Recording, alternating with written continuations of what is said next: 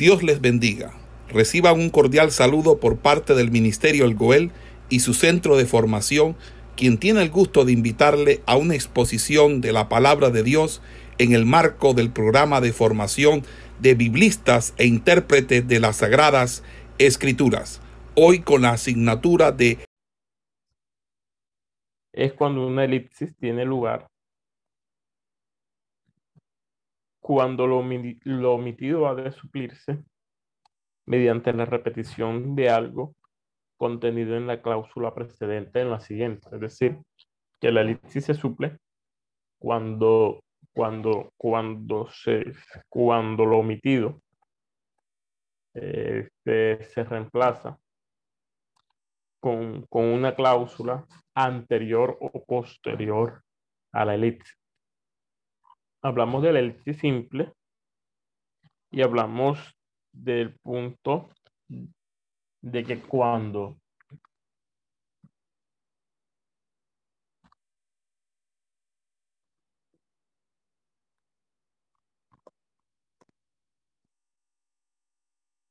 que cuando lo omitido debe suplirse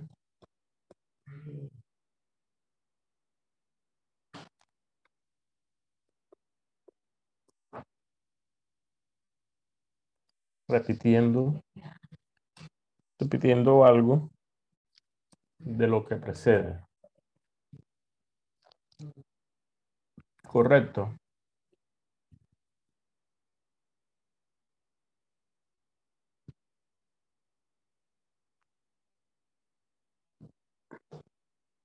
Hoy vamos a hablar del punto 2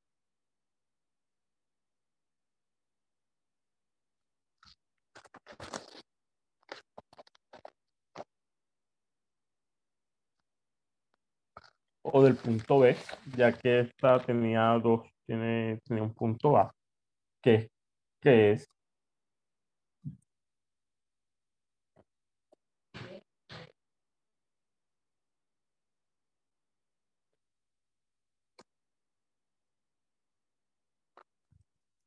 que, que es que se trata de los nombres y pronombres.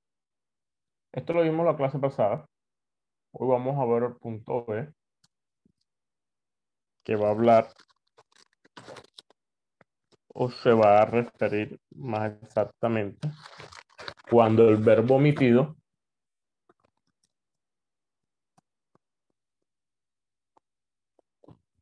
debe ser suplido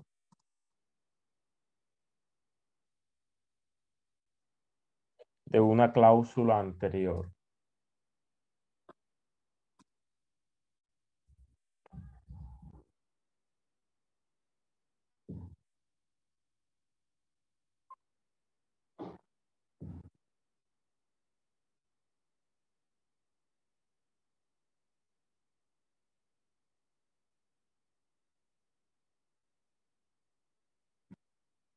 ¿Qué creen ustedes que se refiere cuando se habla de que el verbo omitido debe ser suplido de una cláusula anterior?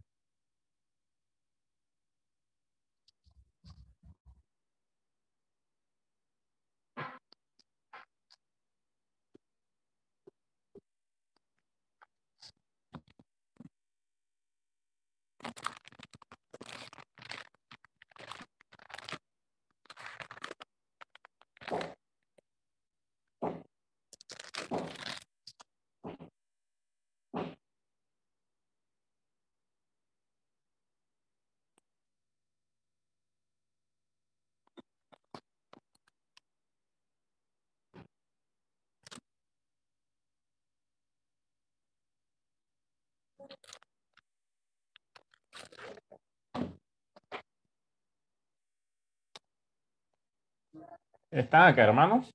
¿Están conmigo?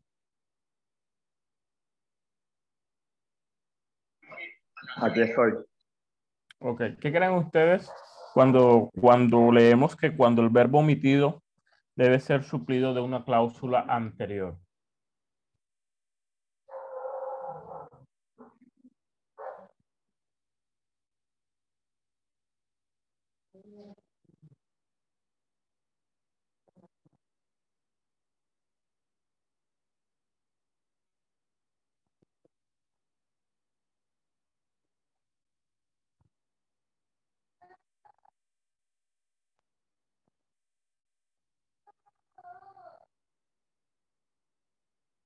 ¿Nadie se anima a responder?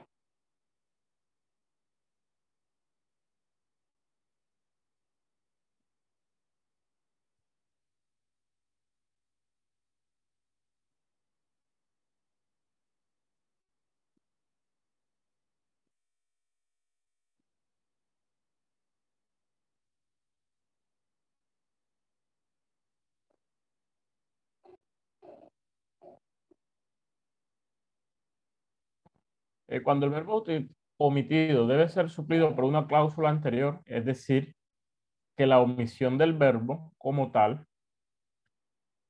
mm, se va a encontrar con lo que ha de, o vamos a encontrar lo que ha, lo que ha de suplirse o con lo que ha que de reemplazarse en un verso, un verso o un texto precedente o un texto anterior a él. Miren esto. Vamos a analizar Génesis, el libro de Génesis,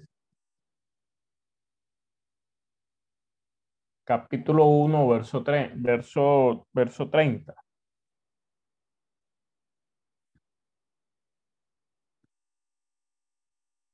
El texto va a decir lo siguiente. Y toda bestia de la tierra y todos los aves de los cielos y a todo lo que se arrastra sobre la tierra en que hay vida, toda planta verde le será para comer y fue así. Aquí hay un verbo que está siendo omitido.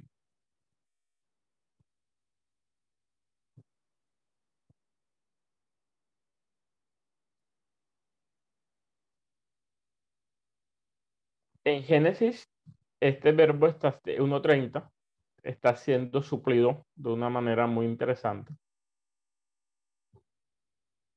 Pero la regla va a decir que debe ser suplido con un verbo que se encuentra en la cláusula anterior. ¿Cuál es la cláusula anterior? Vamos a buscar el verso precedente, el verso 29 de Génesis.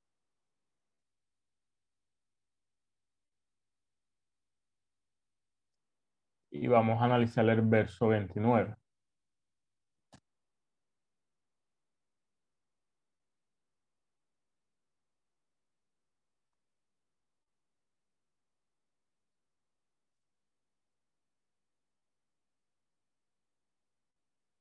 Vamos a colocarlo aquí, cláusula anterior. Verso 29 va a decir, y dijo Dios, He aquí que os he dado toda planta que da semilla, que está sobre toda la tierra, y todo árbol en que hay fruto que da semilla, os serán para comer. Miren que es el mismo sentido que el verso 30, pero aquí hay algo que no va a aparecer en el verso 30. ¿Qué creen ustedes que, es, es lo que no aparece? ¿O qué es el, cuál es el verbo que faltaría que se encuentra en el verso 29 y que no está en el 30?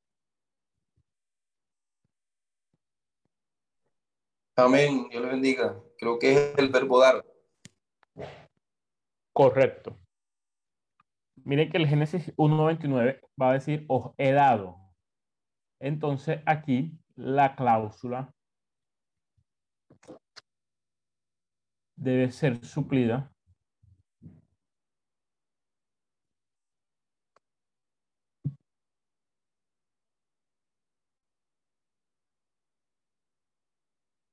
con el verbo he dado o os he dado. ¿Dónde, ¿Dónde tendríamos que suplir en el verso en el verso 30, que es donde se está siendo omitido está este verbo? ¿Cómo lo, cómo lo ubicaríamos ahí? Eh, de, de, pronto en la parte dice, toda planta verde le será para comer, le será dada para comer les será dada para comer, o toda planta verde os he dado para comer. Porque aquí les será, está, está intentando cumplir o cambiar el sentido o darle el sentido para el texto. pero la omisión como tal de la regla debería ser de esta forma. Toda planta verde os he dado para comer. Y fue así. Ya que el verbo omitido debe ser suplido de una cláusula anterior a él. Vamos a buscar otro ejemplo para analizarlo de una forma más, más completa y seguimos avanzando en la temática.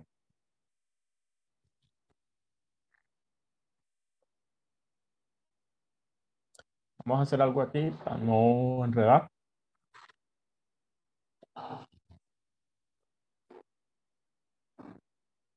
Vamos a colocar esto.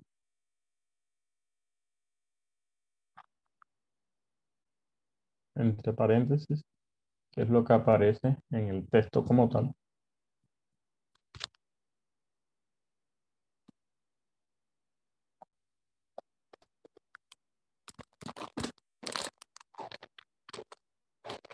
Miren, la cláusula anterior no va a hablar solamente de los versos anteriores, sino que también va a hablar de, de cláusulas inmediatamente anteriores al texto que vamos, que vamos a suplir. Entonces, la cláusula no solamente nos va a llevar a un versículo precedente, sino también a una, a una película anterior a esto.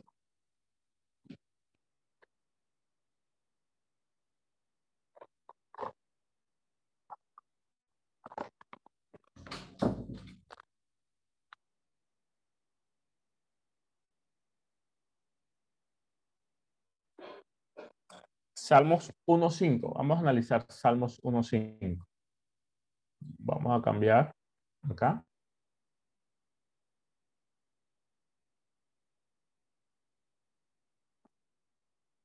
Vamos a colocar Salmos 1.5 y vamos a analizar. Quien lo tenga a la mano puede ir leyéndolo, me hacen ese favor y intenta analizar qué sucede aquí.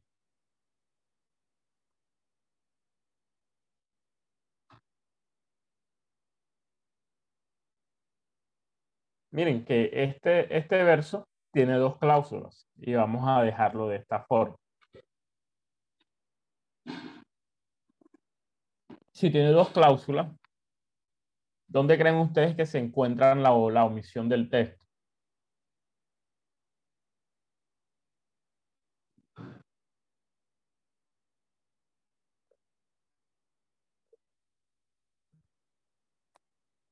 ¿Cuál es la cláusula A del texto?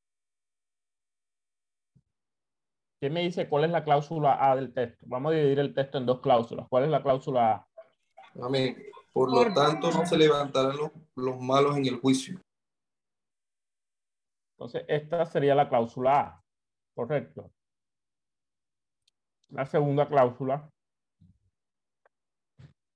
sería ni los pecadores en la congregación de los justos. Si ya tenemos esto, la omisión ¿dónde? ¿Dónde? ¿Dónde, dónde aparece?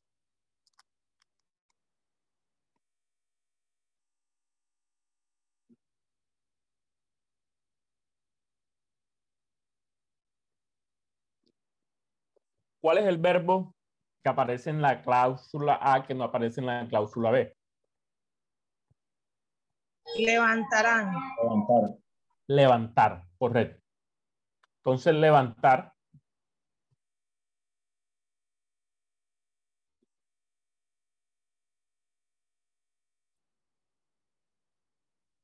hacer algo.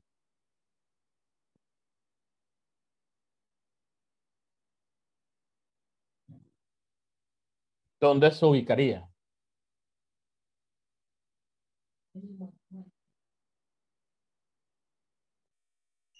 Ni los pecadores se, le, se levantarán en la creación de los justos. No se levantarán los pecadores en la congregación de los justos. Correcto. Pero se lee mejor de la forma en que en que lo dijo nuestra hermana. Por el sentido del texto. Por lo tanto, no se levantarán los malos en el juicio, ni los pecadores se levantarán en la congregación de los justos. Pero deseen en cuenta que esta omisión que hay en la, en la cláusula B se sobreentiende cuando uno lee el texto 1.5 completamente. Por tanto, no se levantarán los malos en juicio ni los pecadores en la congregación de los justos. Uno, uno, uno sobreentiende que está hablando de levantarse, que no se levantarán. Pero esta, esta omisión, si la vamos a suplir, tendríamos que suplirla de esta forma. Miren que esta, esta omisión es, es un poco sencilla, es un poco más fácil que otras, ya que el mismo texto anterior nos va, nos va a mostrar el verbo con el cual hemos, hemos de suplir la omisión. Les voy a colocar uno y ustedes me van, lo voy a colocar en pantalla y ustedes me van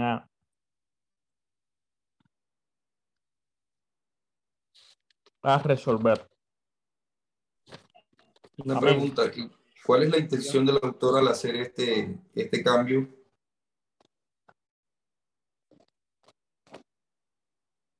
La intención del autor al hacer es al crear esta omisión. Sí.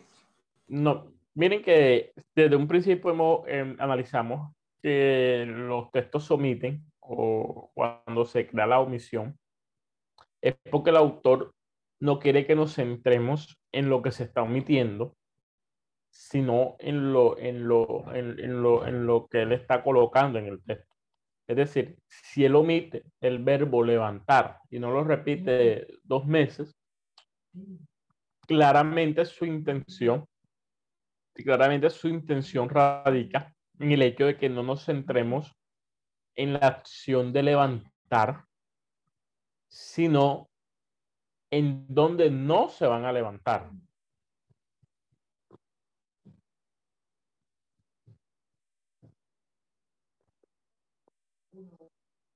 Porque aquí el sentido del Salmo 1.5 es que el malo, ya sea el malo los pecadores, son para, para el salmista aquí son sinónimos son homónimos, son la misma persona, pero lo está ubicando con, con dos conceptos malo y pecador en dos nombres, dos, dos conceptos distintos, dos nombres distintos, dos sujetos distintos, pero ubicándolo en, en una misma persona. El hecho aquí es que ellos no podrán levantarse ni en el juicio ni en la congregación de los justos.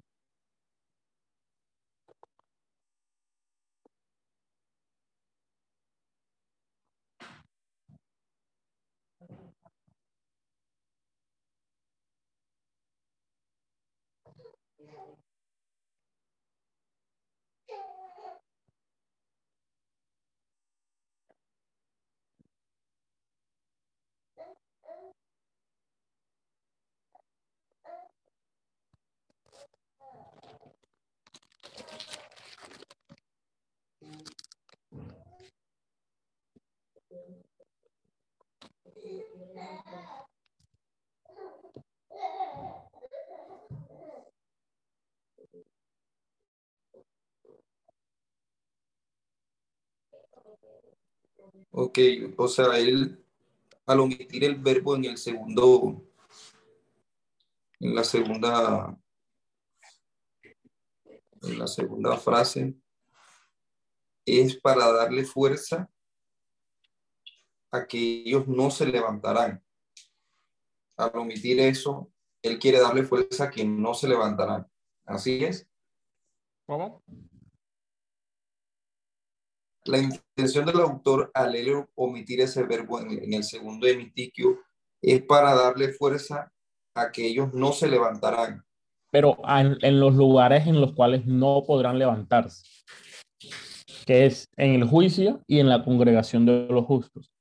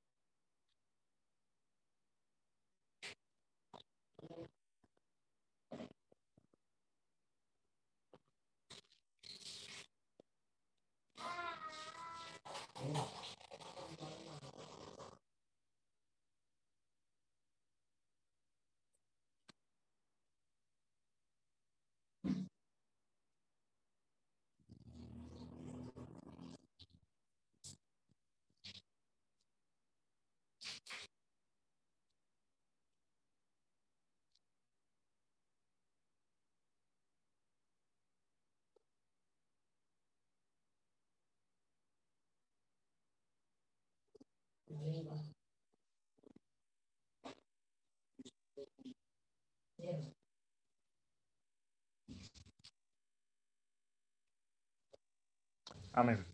¿Sí quedó claro eso?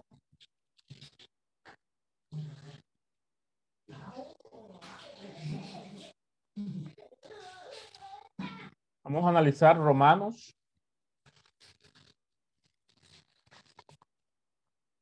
Capítulo 8, del verbo 19 al 21. ¿Quién se anima a, re- a hacer este ejercicio en Romanos?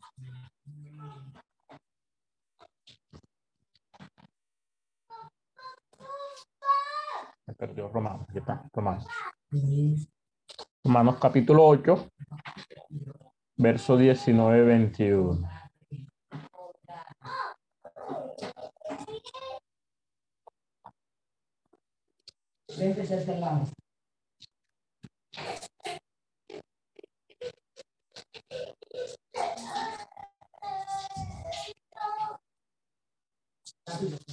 ¿Quién se anima a, a intentar hallar la elipsis en este texto?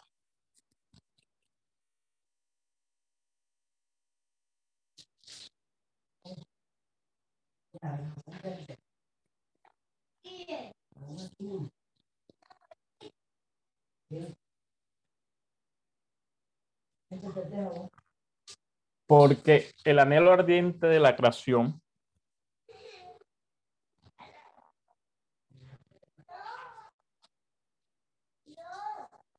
es el aguardar la manifestación de los hijos de Dios. Porque la creación fue sujeta a vanidad no por su propia voluntad, sino por causa del que la sujetó en esperanza. Porque también la creación misma será libertada de la esclavitud de corrupción a la libertad gloriosa de los hijos de Dios. Aquí, para hallar la elipsis, hay que desarrollar primero la estructura del texto.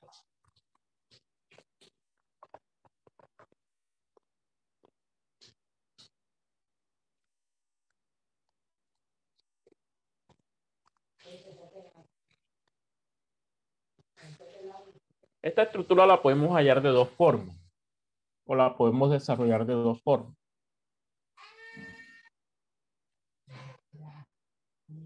Vamos a hacerlo.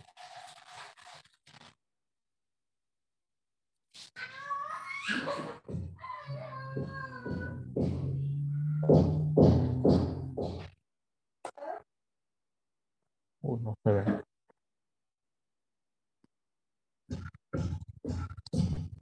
Vamos a encontrar. Vamos a hacer algo aquí.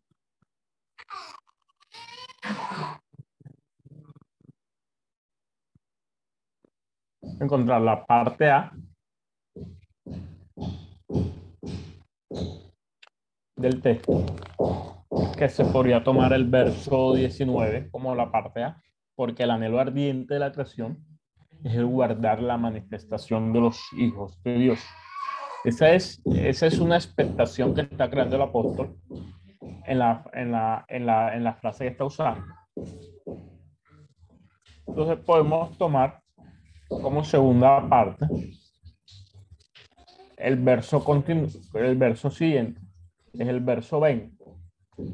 Porque la creación fue sujeta a vanidad, no por su propia voluntad, sino por causa del que la sujetó en esperanza. Pero si vemos que aquí tenemos dos cláusulas, cláusula A, cláusula B, podemos asumir que hay una, que hay una cláusula o algo, que hay una omisión en la cláusula B, como primera medida. ¿Dónde se hallaría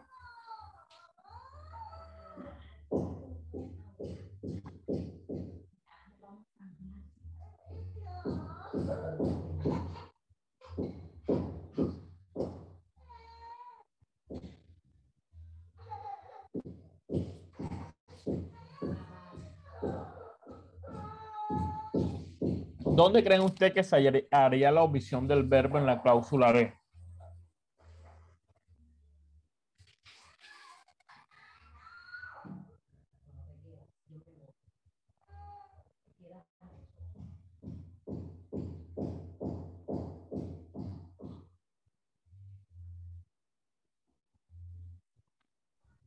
Aguardar, no. El eh, verbo guardar. Correcto.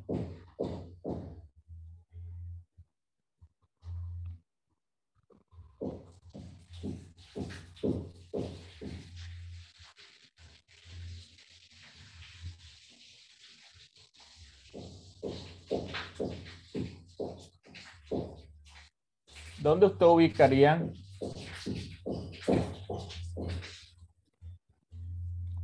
el verbo? ¿En qué lugar lo ubicaría?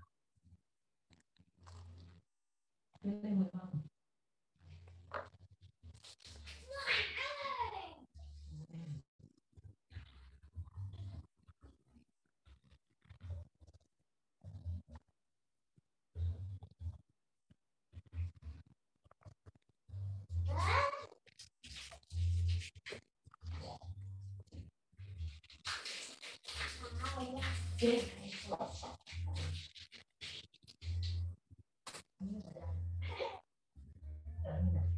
Será en la parte que dice porque la creación eh, la creación fue sujetada para guardarla a vanidad, no por su propia voluntad. Mire la, la idea de la cláusula porque el anhelo ardiente de la creación, ¿cuál es el anhelo ardiente de la creación? Es el aguardar la manifestación de los hijos de Dios. ¿Qué es el aguardar? Ese es el aguardar, es esperar. Es de una, eh, es en cierto sentido, está hablando de que la creación, la creación espera la manifestación de los hijos de Dios. La cláusula B va a dar una respuesta o va a dar la razón de por qué la creación aguarda la manifestación de los hijos de Dios. ¿Por qué la creación aguarda la manifestación de Dios? Porque la creación fue sujeta a vanidad. No por su propia voluntad, sino por causa del que la sujetó a aguardar en esperanza.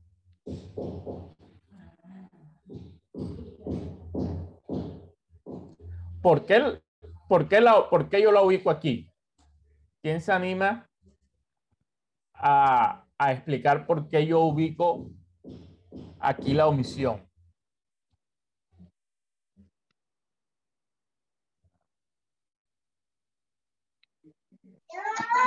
hermano Daniel, porque, o sea, la, la- la esperanza es precisamente eso, lo que nosotros eh, esperamos, que, que es la, la- manifestación gloriosa de los hijos de Dios.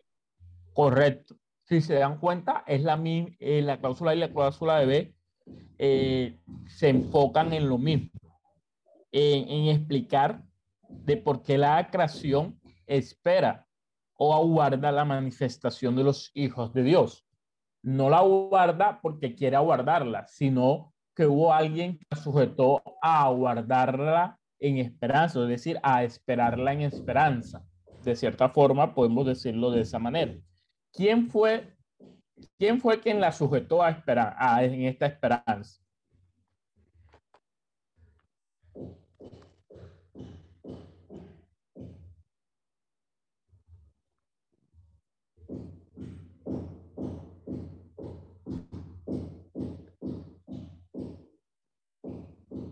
Dios mismo, hermano Daniel. Correcto. Dios mismo.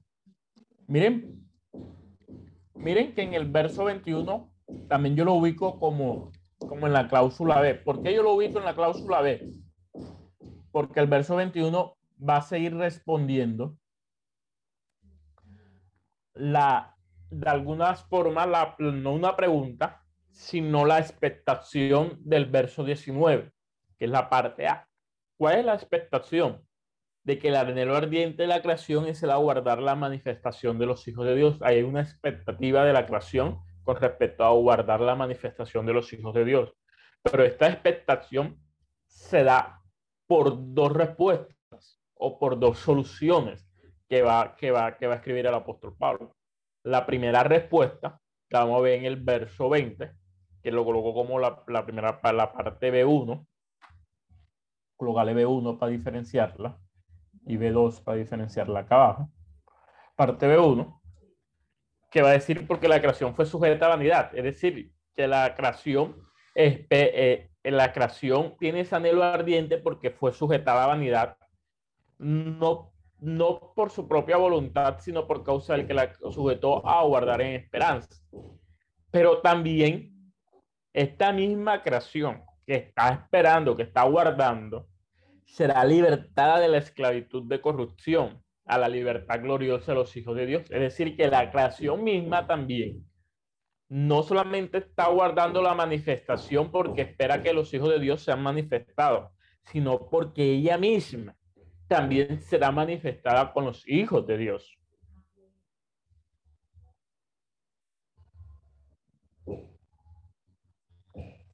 Es decir, que va a haber una redención también en la creación misma.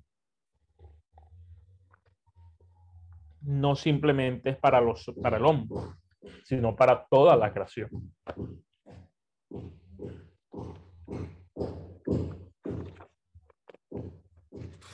¿Hay alguna pregunta hasta aquí, mi hermano?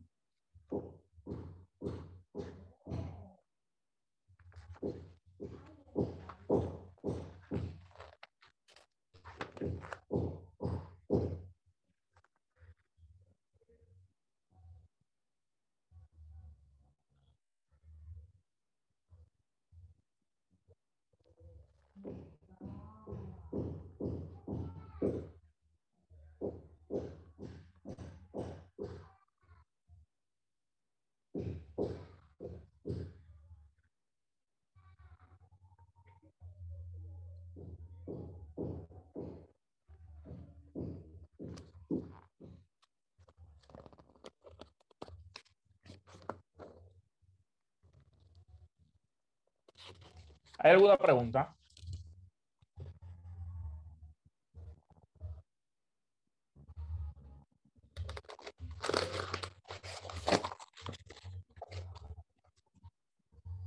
Ok. Continuemos.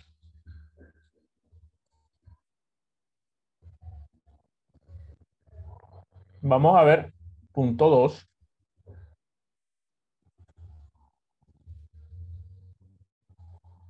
Que es cuando la palabra omitida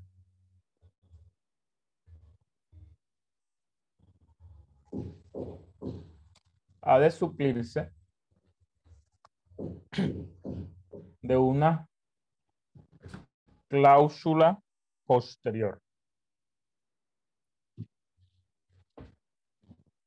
Miren, que ahora estábamos analizando que la palabra omitida, que la omisión tendría que suplirse por una cláusula anterior. Ahora tenemos que hallarla en una cláusula posterior. En una cláusula posterior.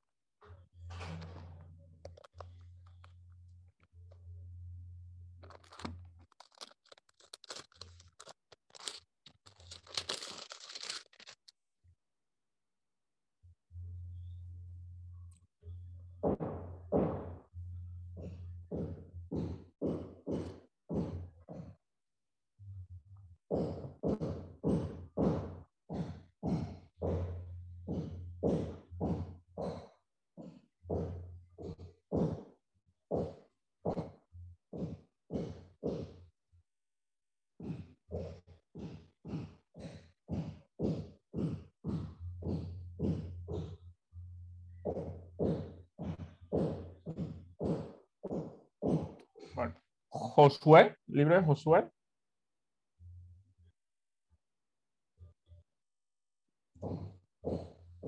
Capítulo 3. Verso 3. Vamos a buscarlo para hacer el mismo ejercicio. Aquí en pantalla.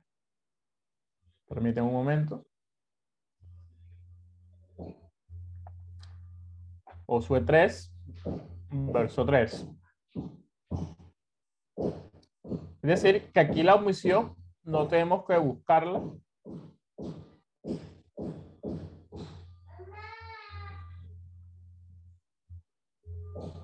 En un texto anterior, sino un texto posterior. El mismo ejercicio que estábamos haciendo ahora. El versículo va a decir lo siguiente.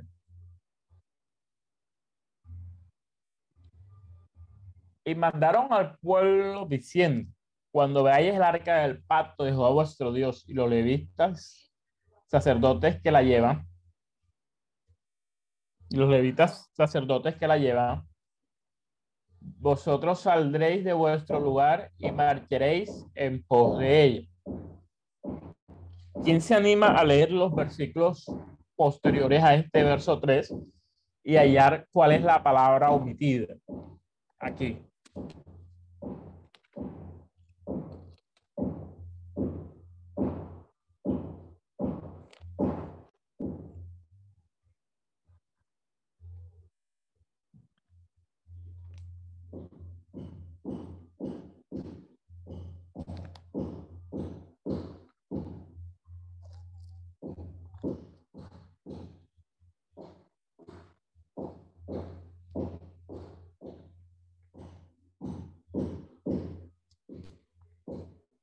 Vamos a leer el texto.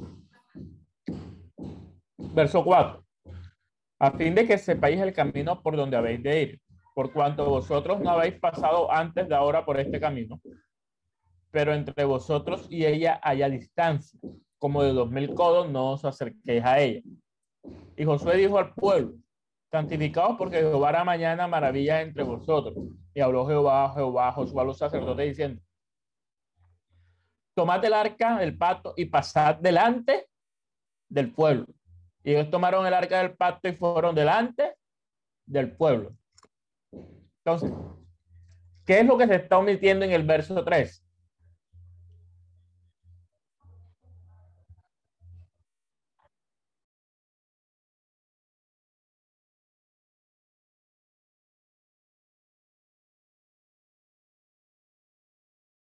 Si leemos desde el verso 4 hasta el 6, entendemos que el orden en que el arca iba a, va a salir eh, con respecto al pueblo es que el arca tiene que ir delante del pueblo, no detrás. Entonces, el verso 3 va a decir que es donde está la palabra omitida y mandaron al pueblo diciendo, cuando veáis el arca del pacto de Jehová vuestro Dios y los levitas sacerdotes que las llevan, vosotros saléis de vuestro lugar y marcharéis en pos de ella. ¿Qué falta aquí? ¿Qué palabra faltaría aquí? Iréis delante de ella. No. Y los levitas sacerdotes que la llevan delante de vosotros. Perdón, sí, delante. Delante, porque la, el, el verso 6, más que todo, nos va a aclarar que el arca va delante del pueblo. Entonces, y veis el arca del pato de Jehová vuestro Dios y los levitas sacerdotes que la llevan delante, vosotros saldréis de vuestro lugar y marcharéis en pos de ella. Entonces, hay una omisión porque en las cláusulas inmediatamente posteriores a ella se, se aclara don, cuál es la omisión Entonces, aquí la intención es, no, en el verso 3, no es el orden, sino que el pueblo tenía que marchar en pos del arca. Es decir, el arca era quien los iba a direccionar. Entonces, la, la respuesta aquí la ubicaremos ¿dónde?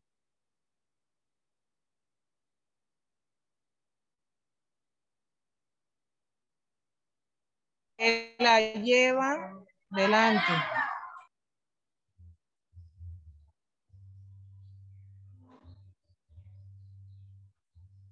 Sería la forma correcta de suplir la cláusula.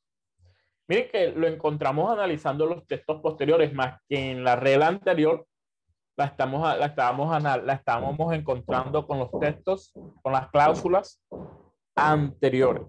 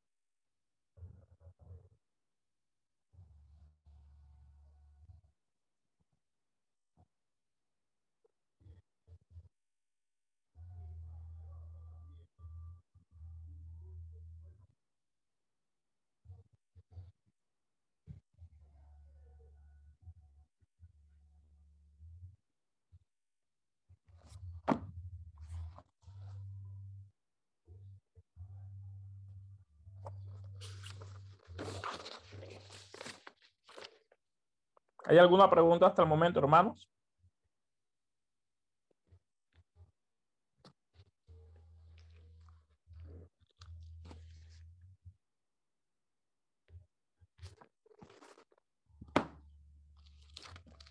Vamos a hacer otro ejercicio, otro ejemplo. Y, vamos a hacer un ejercicio en clase. Los que puedan participar. Los que no, no se preocupen. Pero me gustaría que los que puedan participen.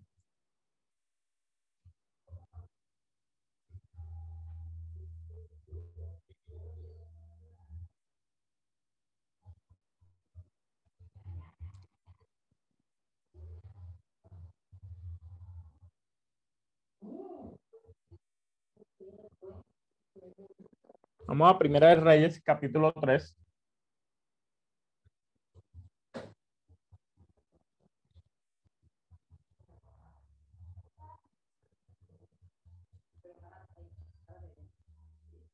Primera de Reyes, capítulo 3.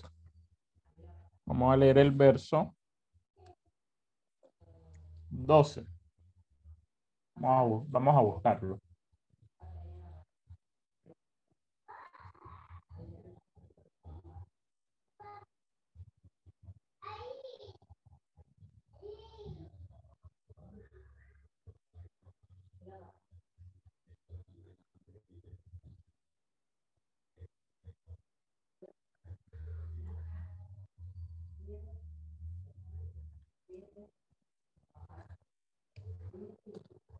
El verso 12 va a decir, de Primera Reyes capítulo 3, he aquí lo he hecho conforme a tus palabras. He aquí que te he dado corazón sabio entendido, tanto que no ha habido antes de ti otro como tú, ni después de ti se levantará otro como tú. Eh, ¿Cuál sería la palabra omitida? Vamos a buscar la cláusula posterior, vamos a buscar el texto, el texto inmediatamente siguiente, que es el que nos va a dar la clave de la cláusula.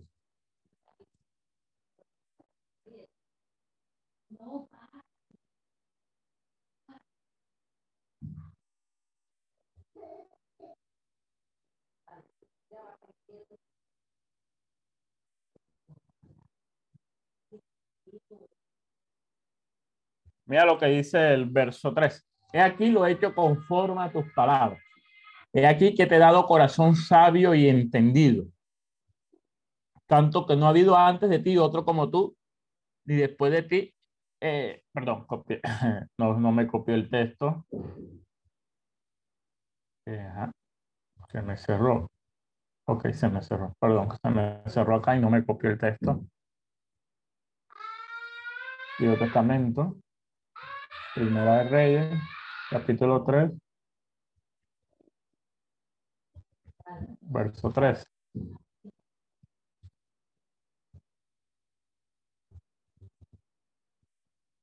Ahora sí. Y aún también te he dado las cosas que no pediste, va a decir el verso 13. Riquezas y gloria, de tal manera que entre los reyes ninguno haya como tú en todos tus días.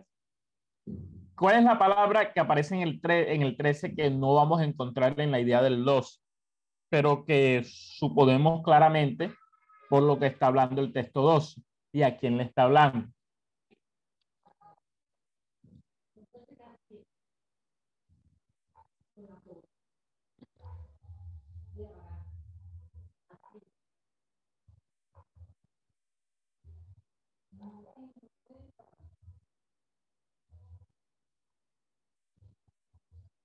Pastor, ahí en ese punto eh, de esta elipsis, ¿se omite siempre un verbo o puede ser...? Eh, no, aquí no es un verbo, aquí es una palabra. Una palabra, una palabra.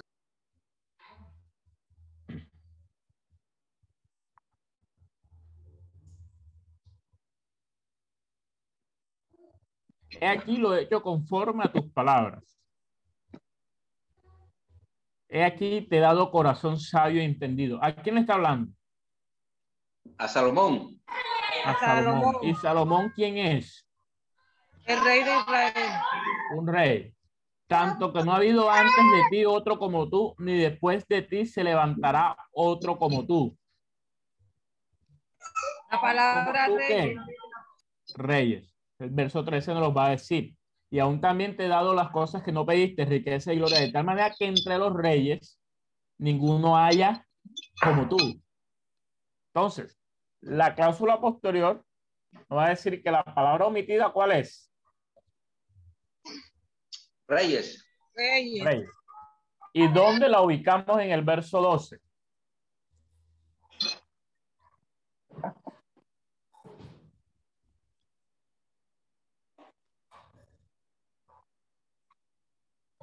He aquí que no ha habido rey antes, otro rey antes de ti, ¿sí? Tanto que no ha habido ser. antes de ti otro rey como otro tú. rey como tú. Exacto. Sería la primer lugar donde lo colocamos, correcto. Ni después de ti se levantará otro rey como tú. Otro rey como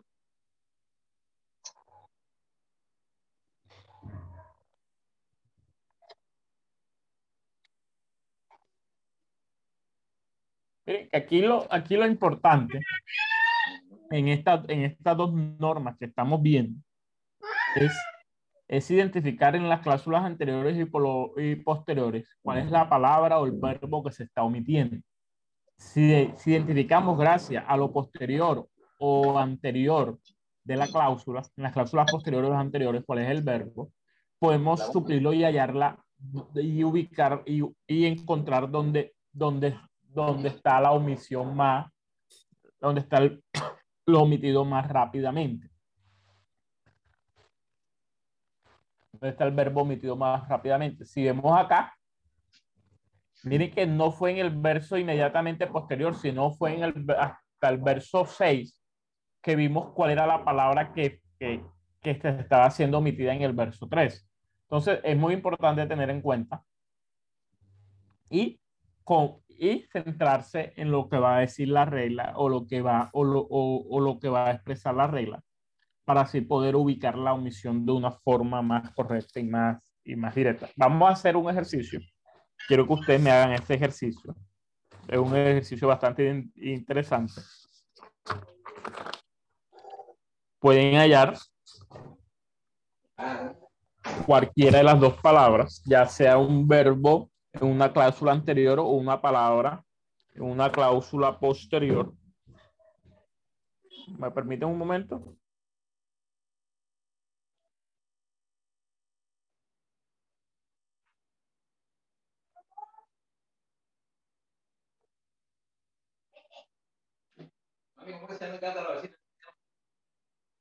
Bruno. Llama Bruno, llama. Bruno.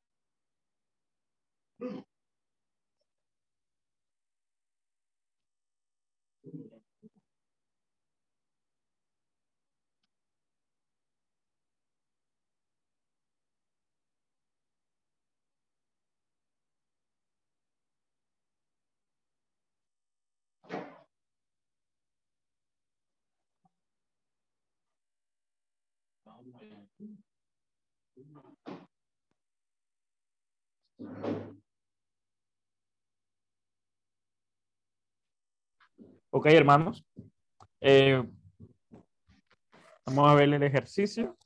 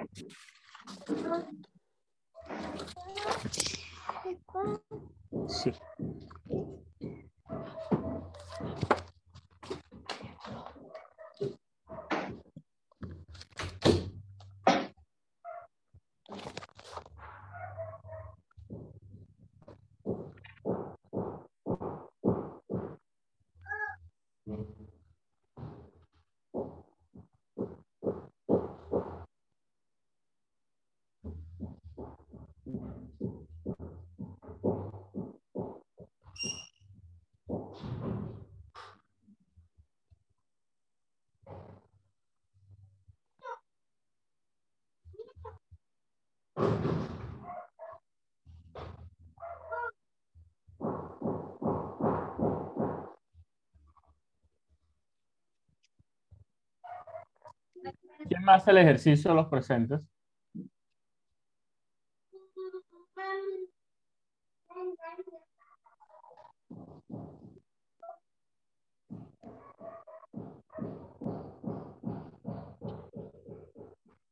Hechos, eh, perdón. ¿Quién sería lo que regalan torta aquí para dar un chicle? ¿Qué cita es? Ya se la doy, hermana me confundí. Hebreos 4.10. Déjenme confirmo si este es el texto.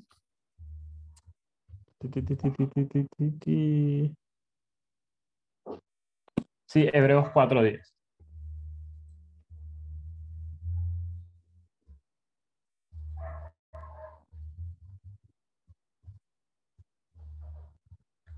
Hebreos 4.10.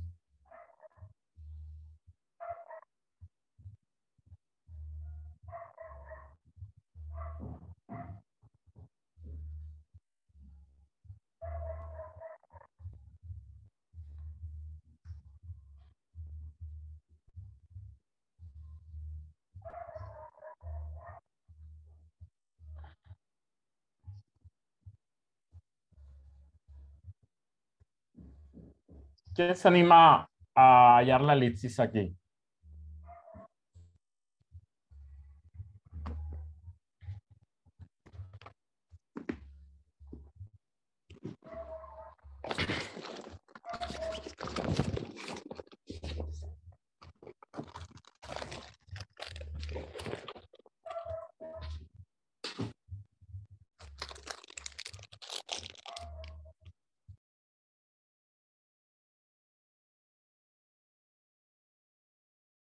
Eh, hay que leer los, los, los dos versículos siguientes.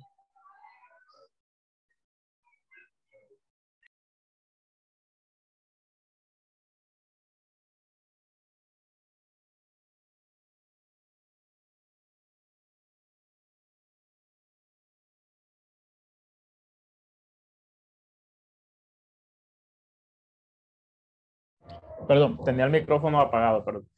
Eh, recuerden que puede ser tanto una cláusula, un verbo en una cláusula anterior o una palabra en una cláusula posterior. Aquí tienen que hallar cuál de los dos es y explicar cuál. De los dos ejercicios que hemos, de las dos normas que hemos visto en el día de hoy.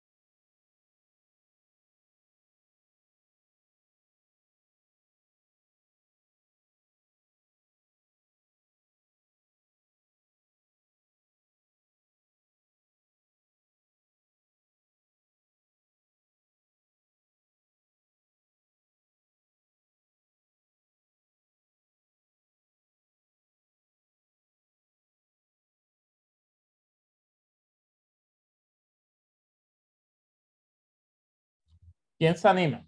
A ver, anímense.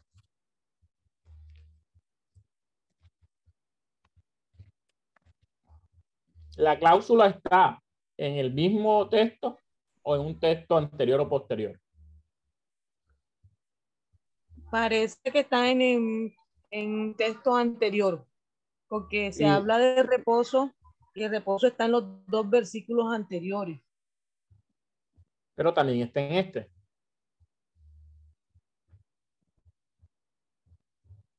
Sí, claro que sí. Ya va, déjenme ver. Ok.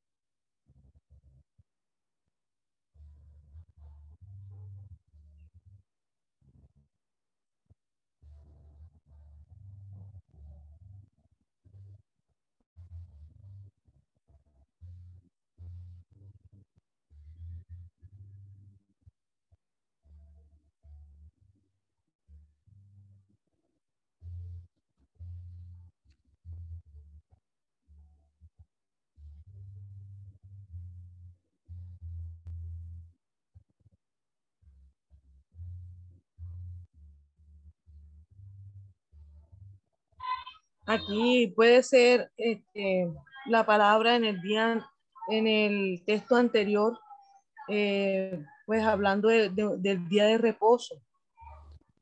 En el texto 8 habla de, de otro día y después habla de reposo. El reposo habla de un día de reposo, ¿no será? No, recuerden que estamos usando palabras o verbos. En este caso, ¿dónde estaría la omisión? En el capítulo 4, 10, verso 4, en el capítulo 10, verso 10 del capítulo 4. Usted me dice que la palabra es reposo, ¿correcto, mi hermano? Señor, Ok, ok, entonces, ¿dónde usted la ubicaría en el, capi- en el verso 10 del capítulo 4? ¿En qué lugar?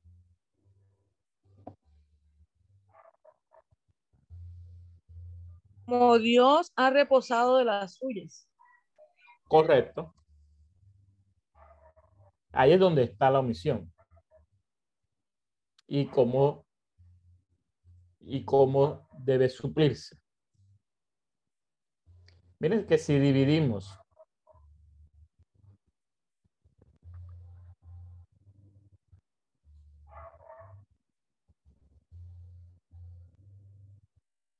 como Dios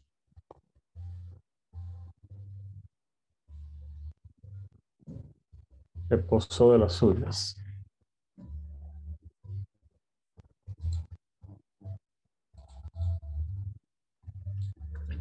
Miren que podemos hacer lo siguiente. Este texto también podemos dividirlo en dos cláusulas. De una u otra forma, podemos dividirlo de esta manera.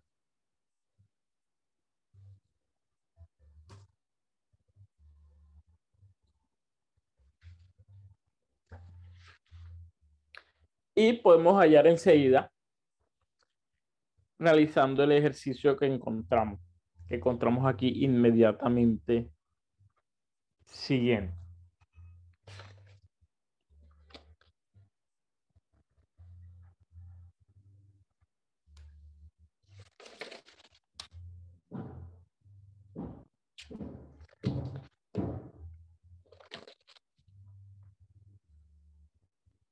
Si se dan cuenta, porque él ha entrado en su reposo, también ha reposado de sus obras, como Dios reposó de la suya.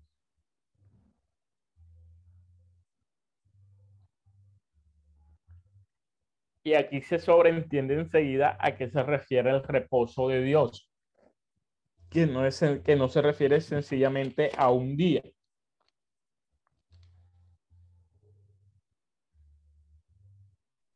Amén, amén.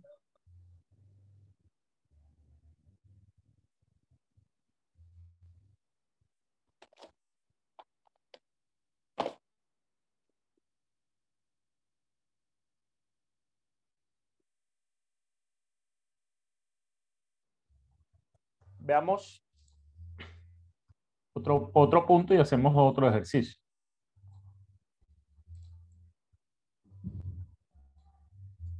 Hasta aquí hemos visto dos cosas. Cuando el verbo omitido está en una cláusula anterior o cuando una palabra omitida está en una cláusula posterior. Aquí vamos a ver cuando la omisión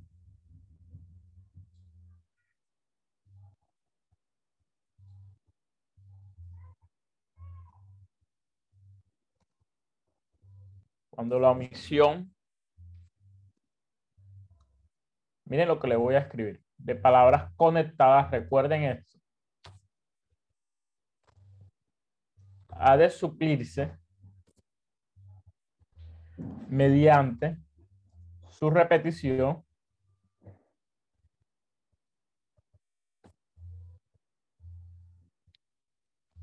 desde una cláusula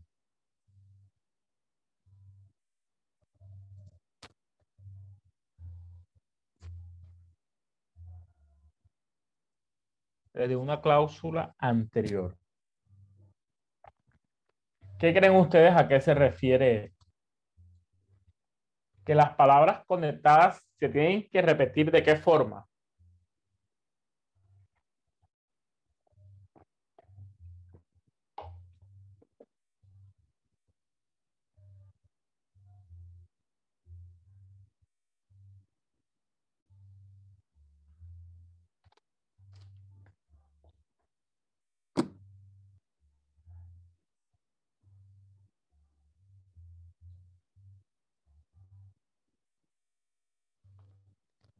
¿Qué creen ustedes? Que las palabras conectadas tienen que repetirse ¿cómo?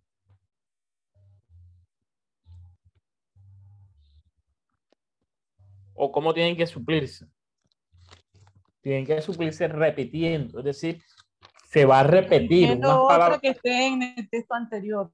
en las cláusulas anteriores. No, no, no hablen de texto, hablen de cláusulas anteriores, porque la cláusula puede estar inmediatamente en el mismo texto o en textos anteriores o en textos posteriores. Vamos al ejemplo. Libro de números. Capítulo 26.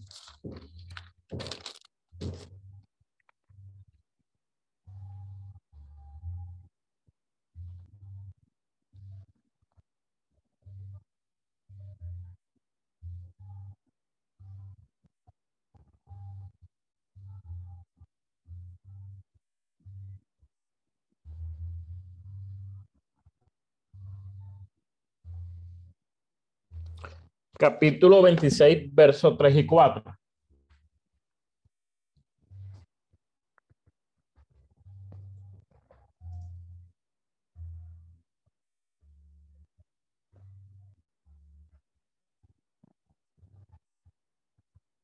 ¿Qué dice número 26, verso 3 y 4?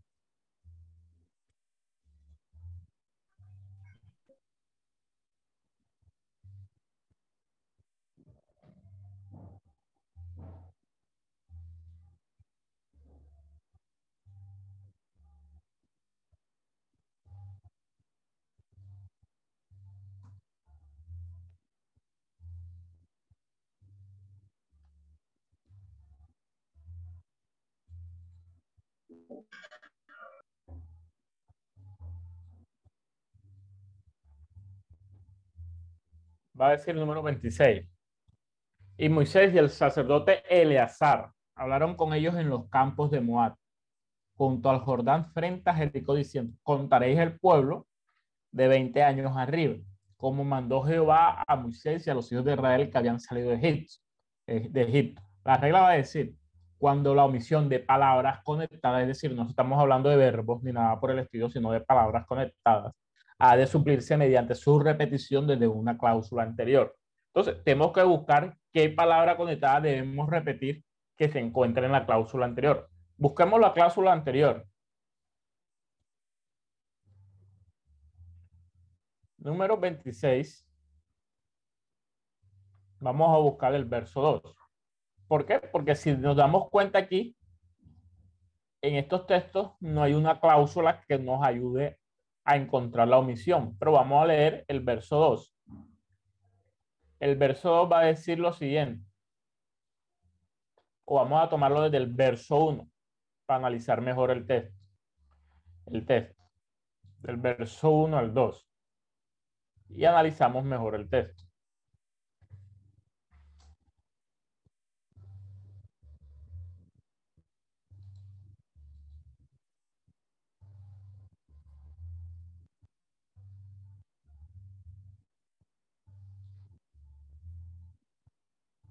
Mire, miren lo que va a decir el texto donde está la omisión. Y Moisés y el sacerdote de Lazar hablaron con ellos en los campos de Moab junto al Jordán frente a Jericó diciendo, contaréis el pueblo de 20 años arriba como mandó Jehová. Es decir, lo tiene que contar como mandó Jehová. Pero ¿qué mandó a hacer Jehová a Moisés? El verso 1 y 2 nos los va a decir. Aconteció después de la mortandad que Jehová habló a Moisés y a Eleazar, hijo del sacerdote, diciendo, tomad el censo de toda la casa, de toda la congregación de los hijos de Israel. ¿Qué fue lo que mandó Jehová a Moisés? A tomar el censo de toda la congregación de los hijos de Israel de 20 años arriba, por las casas de sus padres, todos los que pueden salir a la guerra en Israel. Entonces, ¿dónde está la omisión y qué es lo que debemos repetir?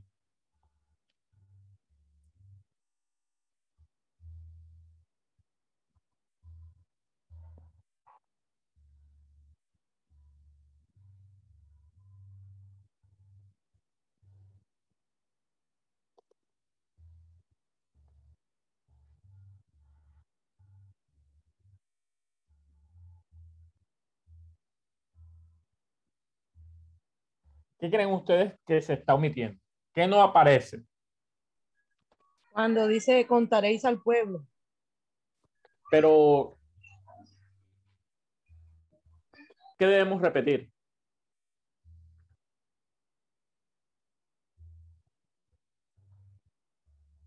Tomad el censo.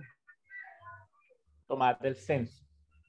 Pero debemos repetir todas las palabras conectadas, es decir, debería ser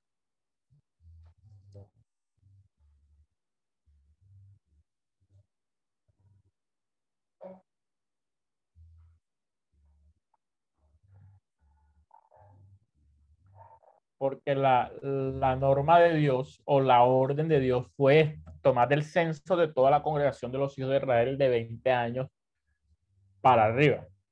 Entonces, aquí deberíamos suplir las palabras conectadas de esta forma.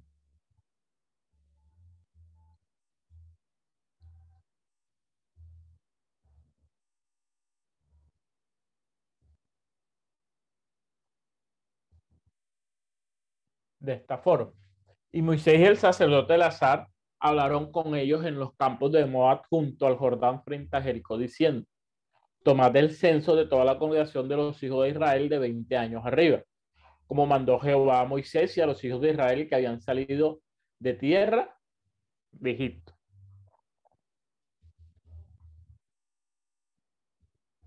Si se dan cuenta que el sentido de los versos 3 y 4 se entiende de una forma más clara.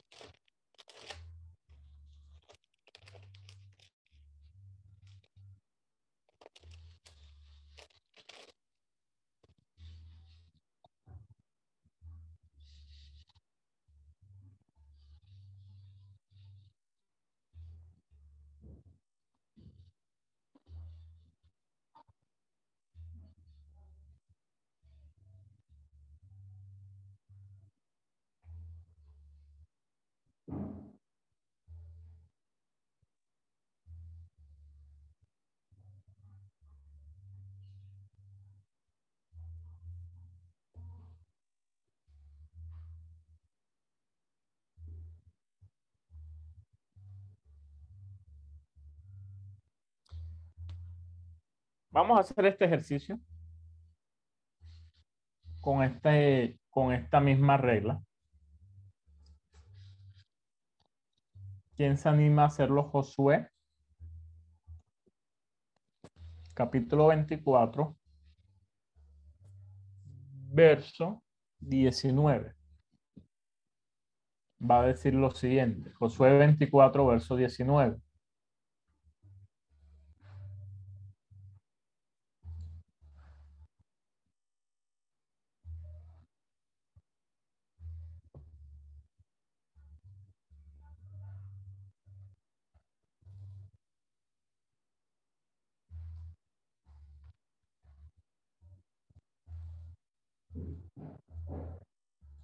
24 va a decir lo siguiente.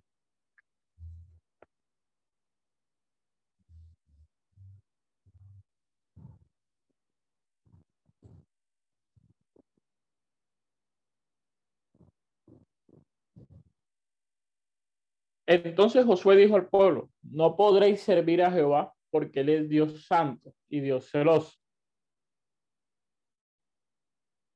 No sufrirá vuestras rebeliones y vuestros pecados. ¿Qué creen ustedes que se está omitiendo en este, en este texto?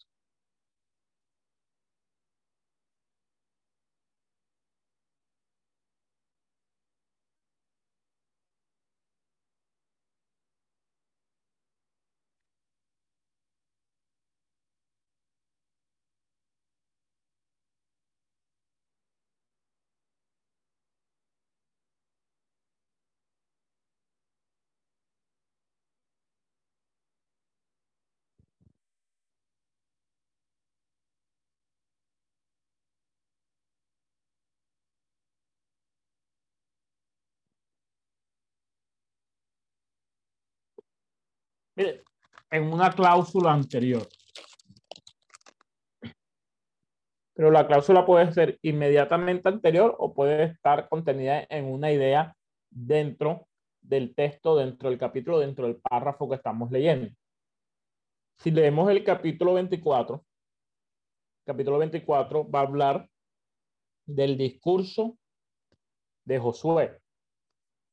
El discurso de Josué es su discurso de despedida antes de su muerte y va a terminar de una forma muy, muy llamativa, con una declaración muy fuerte de parte de Moisés, de parte de Josué, perdón. Y Josué va a recalcar algo muy, muy, muy diciente en su vida en este, en este capítulo 24. ¿Qué es lo, lo diciente que recarga Josué sobre servir a Jehová en este capítulo 24? Es algo que muchos de nosotros repetimos en la iglesia, hemos repetido más de una vez en la iglesia. Y es una frase que muchos hermanos colocan en sus casas.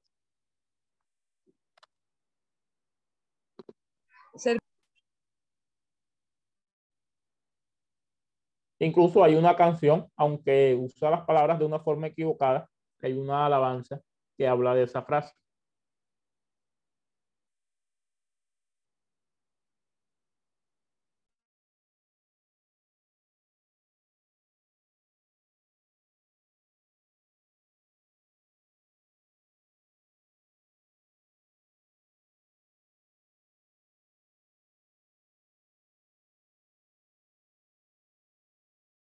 Josué en el capítulo 24 va a insistir en el servicio, en el servicio a Jehová, en servir a Jehová.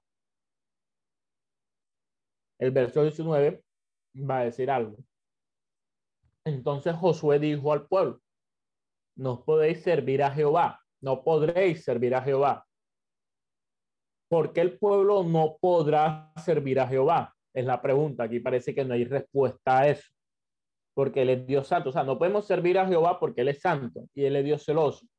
O hay una situación que me impide servir a Jehová, por lo cual, por lo cual esta situación yo no puedo servirle porque Dios es santo y por lo tanto por esta situación yo no puedo servirle. Hay algo que me impide poder servir al Dios santo. ¿Qué es? Pero lo claramente Jesús le está diciendo que no podréis servir a Jehová pero no le está dando la razón o está, o está omitiendo la razón del por qué no pueden servir a Jehová. Entonces, la, la omisión de las palabras conectadas las podemos encontrar aquí. Su ubicación. Rebelión y vuestros pecados. Recuerden que estamos hablando de una cláusula anterior, no posterior. Si la omisión la, la encontramos en no podré servir a Jehová, porque no está la razón de la cual el escritor no explica de por qué no podemos servir a Jehová. Y la norma aquí me va a decir que es en una cláusula anterior. Debemos, debemos buscar qué cláusula anterior a esta podemos encontrar la respuesta. Vamos a leer desde el verso 14. ¿Quién lee desde el verso 14 hasta el verso 19 de este capítulo? Dice, ahora pues temed a Jehová y servirle con integridad y en verdad, y quitad de entre vosotros los dioses a los que sirvieron vuestros padres al otro lado del Jordán y en Egipto, y servid a Jehová. Y si mal os parece servir a Jehová, escogeos hoy a quien sirváis. Los dioses a quienes sirvieron vuestros padres cuando estuvieron al otro lado del río, o a los dioses de los amorreos en cuya tierra habitáis, pero yo y mi casa serviremos a Jehová. Entonces el pueblo respondió y dijo, nunca tal la contesta, dejemos a Jehová para servir a otros dioses, porque Jehová nuestro Dios es el que nos sacó a nosotros y a nuestros padres de la tierra de Egipto, de la casa de servidumbre, el que ha hecho estas grandes señales, nos ha guardado por todo el camino por donde hemos andado y en todos los pueblos por entre los cuales pasamos. Y Jehová arrojó delante de nosotros a todos los pueblos y al amorreo que habitaba en la tierra. Nosotros pues también serviremos a Jehová porque Él es nuestro Dios. Ok, Listo. listo. ¿De qué habló, de qué está hablando Josué? Ahí.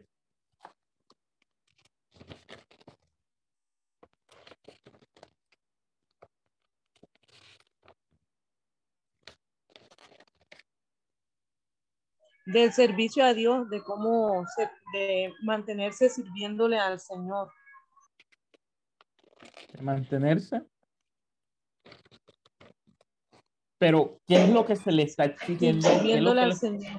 qué es lo que le está exigiendo Josué al pueblo de Israel? que haya integridad. Que haya integridad, pero él le está exigiendo algo. Que tienen que hacer algo, que tienen que dejar algo. Que quiten los dioses, que, que- que quiten los dioses que, que sus padres adoraron. Correcto. Estamos buscando palabras conectadas. Lo que Josué viene exigiéndole al pueblo de Israel es que abandonen los dioses ajenos, que abandonen la idolatría. Entonces, ¿cómo podemos usar estas palabras conectadas para suplir la omisión en el verso 19?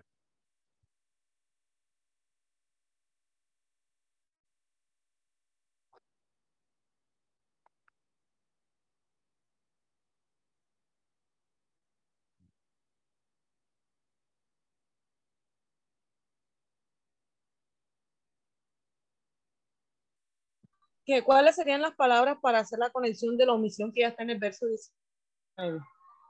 Sí, ¿cómo ustedes suplirían? ¿O cómo ustedes repetirían aquí? Ya, sabe, ya entendemos que Josué le está exigiendo al pueblo de Israel que abandonen los dioses ajenos. ¿Cierto? Que abandonen la idolatría para que y que vuelvan a servir a Jehová porque yo no sé ustedes a qué dioses va- van a servir, pero yo y mi casa serviremos a Jehová. Entonces, toda la idea del discurso de Josué es ese. Entonces, ¿cómo podemos suplir la elipsis aquí, que claramente está omitiendo? El no podréis servir a Jehová, no podréis servir a Jehová, ¿por qué? No porque Él es santo, sino porque hay una razón por la cual no me puedo acercar a Dios que es santo. Y esa razón que me pide servirme, ¿cuál es?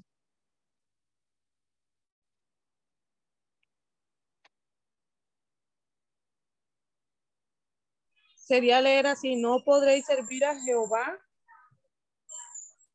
quitad de entre vosotros los dioses a los cuales sirvieron vuestros padres al otro lado del río y en Egipto y servid a Jehová.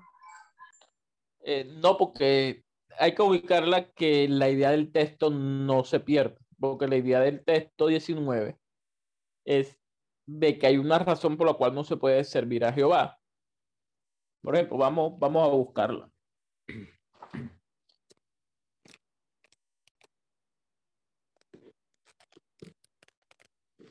Ahora pues temed a Jehová y servirle con integridad y en verdad.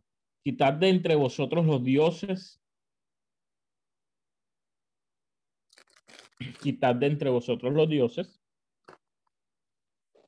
los cuales sirvieron vuestros padres.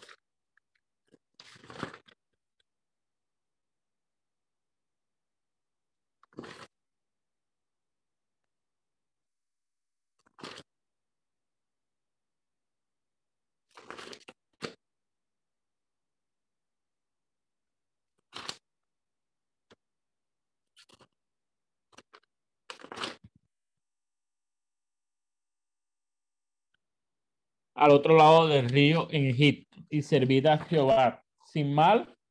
¿Os parece servir a Jehová? Escogeos hoy a quien servía, a los dioses a quienes sirvieron vuestros padres cuando estuvieron al otro lado del río, a los dioses de los amorreos cuya tierra habitáis, pero yo y mi casa serviremos a Jehová. Es decir, aquí los dioses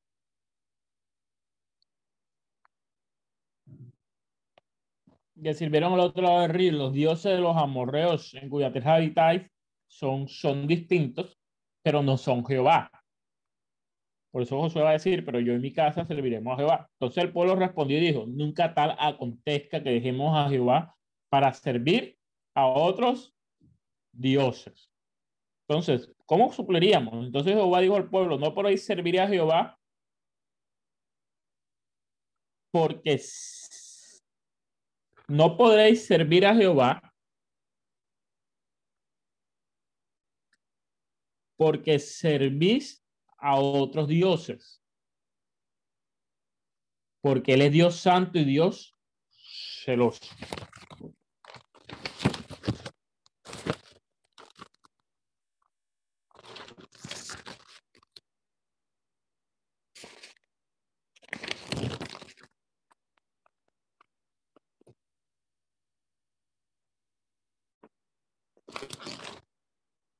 ¿Sí entienden esa parte?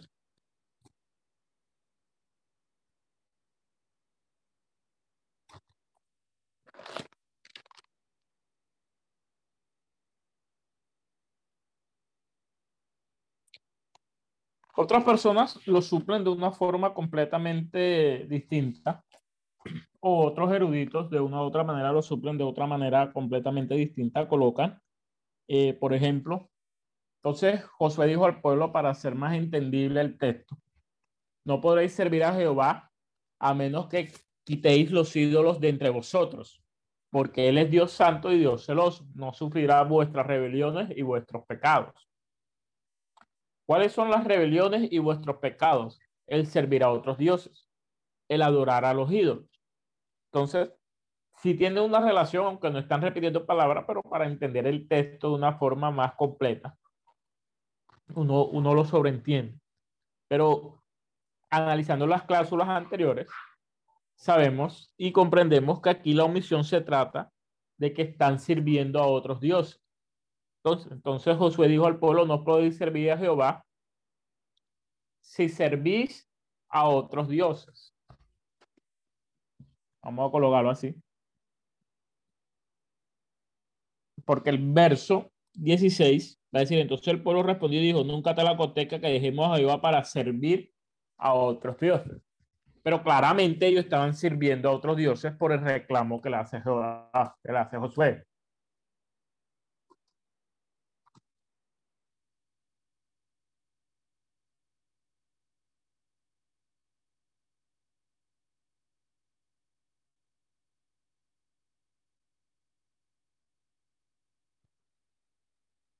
Entonces, el suplir la omisión aquí en este texto sería de esta forma o de esta manera. Sobreentendiendo la idea del texto.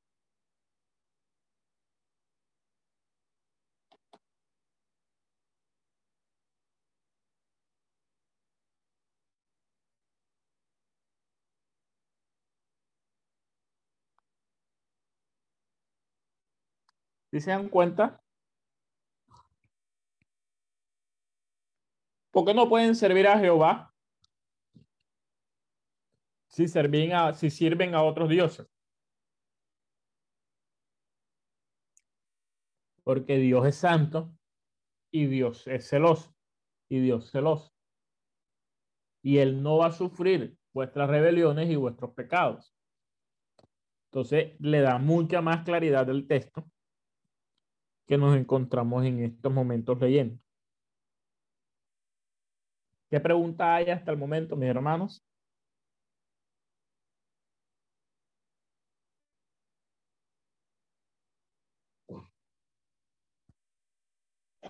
Eh, hermano Daniel, en este caso la omisión es de un, de un- como de una palabra, o sea, de varias palabras, ¿sí?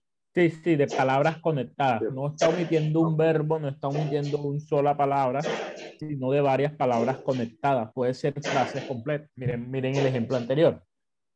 El ejemplo anterior va a ser prácticamente una idea completa o una frase mucho más completa. Tomar del censo de toda la congregación de los hijos de Israel de 20 años arriba. Esto de 20 años arriba ya estaba, no estaba siendo omitido, perdón. Esto no estaba siendo omitido en el texto que leímos. Pero lo anterior sí estaba siendo metido eh, porque decía, si no estoy mal, decía contad el pueblo.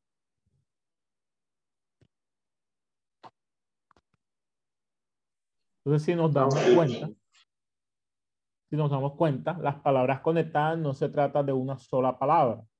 Se puede tratar de una frase, de una idea, de que, pero que tiene que ver o que tiene una conexión. Por eso le, le en mayúsculas palabras conectadas, porque tiene una conexión con el texto que estamos leyendo o con la idea del texto o con, o con el mensaje o con la dirección que quiere asumir el texto.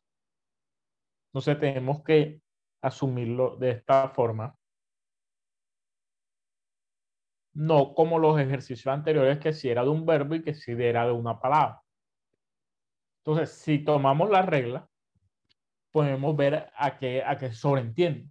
Pero como hemos visto en todos estos ejercicios desde que arrancamos el curso, el contexto inmediato es el que nos va a ayudar siempre, siempre, ya sea posterior o anterior al texto que estamos leyendo, a ver si se haya una omisión en el texto o no.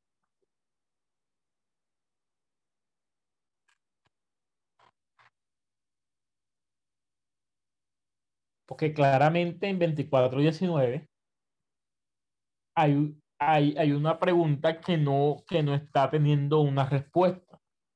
No podréis servir a Jehová. O sea, pero ¿por qué no puedo servir a Jehová? Porque Israel no podía servir a Jehová. O porque el pueblo de Israel no podría servir a Jehová. O sea, todos nosotros sabemos que Dios es santo y Dios es Dios y Dios celoso. Pero esas no son razones para nosotros no poder servir. Entonces la razón tenía que, tenía que tener una directa relación con el pueblo, no con Dios, porque Dios no va a cambiar su naturaleza.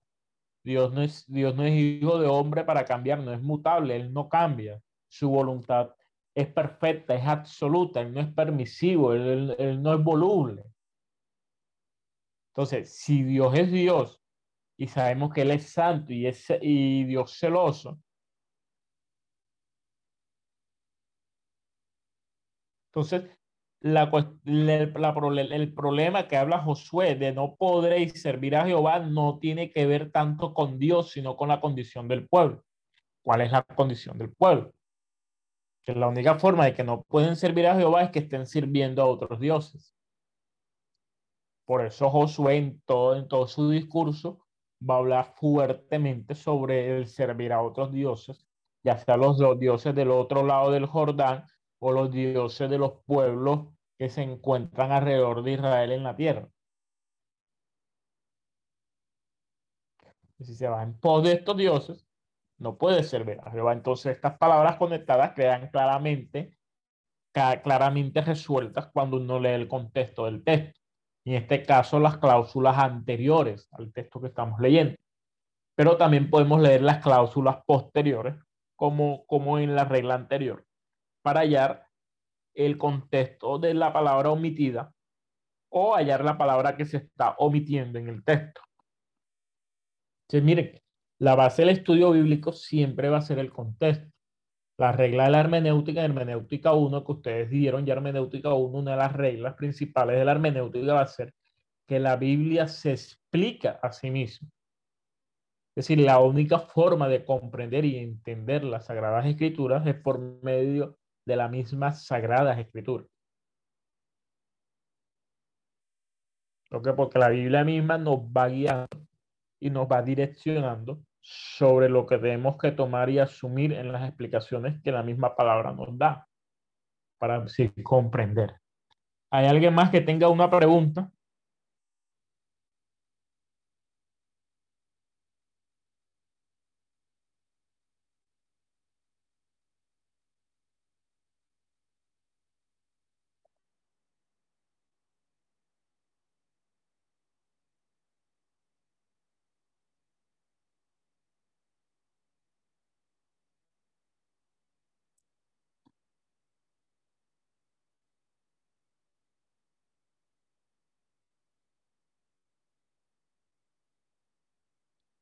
Amén. Bueno, hermanos, hoy voy a terminar la clase a, esta hora, la que van a faltan 10 para las 9. eh, tengo un compromiso. La próxima semana eh, voy a solicitar con las directivas del Gold University para ver si esta clase de hermenéutica la puedo dar un día distinto, antes del viernes, porque el viernes estaré en una cita médica, en unos exámenes eh, de salud que son bastante complejos. Debemos con la ayuda de Dios que todo salga bien para ese día. Y no voy a poder, y, precisamente es, es, a las 6 de la mañana, entonces no creo que alcance el viernes a dar la clase. Entonces voy a solicitar, ya me imagino que no creo que haya problema, creo que simplemente me van a cuadrar. Y veremos qué día, qué día damos la clase de la otra semana para no atrasarnos pero sí, sí va a ser solamente para la otra semana que le demos un día totalmente distinto. Pero por el día de hoy, sí me disculpa, voy a terminar aquí, porque tengo un compromiso, la verdad no pude, no pude aplazarlo, intenté aplazarlo y no, y no pude aplazarlo para no, no cortar la clase.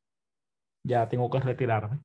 Entonces, les voy a pasar esto que hemos visto, esto que hemos visto aquí en clase, y no se preocupen, eh, a la mayoría, bueno, a todos les fue muy bien en el parcial, gracias a Dios. Hicieron el ejercicio como, como, como quería que lo planteara. Hay unas cositas que sí vamos a, a tocar y corregir ahí del parcial, pero no es nada, no es nada complicado, sino eh, unas explicaciones sobre unos puntos. Y, y allá subimos. No sé si tome la clase o o lo explique en el chat de Signa. Creo que más bien lo voy a hacer en el chat de Signa para avanzar un poco más y también ahí colocar algunas otras explicaciones que no hemos podido dar en clase. Como hermanos, hasta el día de hoy los voy a dejar hasta aquí. Entonces me perdonan. Sé que es hasta las 10 de la mañana, van a ser apenas las 9, pero tengo un compromiso que no puedo faltar. Bueno, hermanos, Dios me les bendiga, Dios me les guarde, que la paz del Señor sea con cada uno de ustedes. Amén. Amén. Dios le bendiga, hermano. Amén.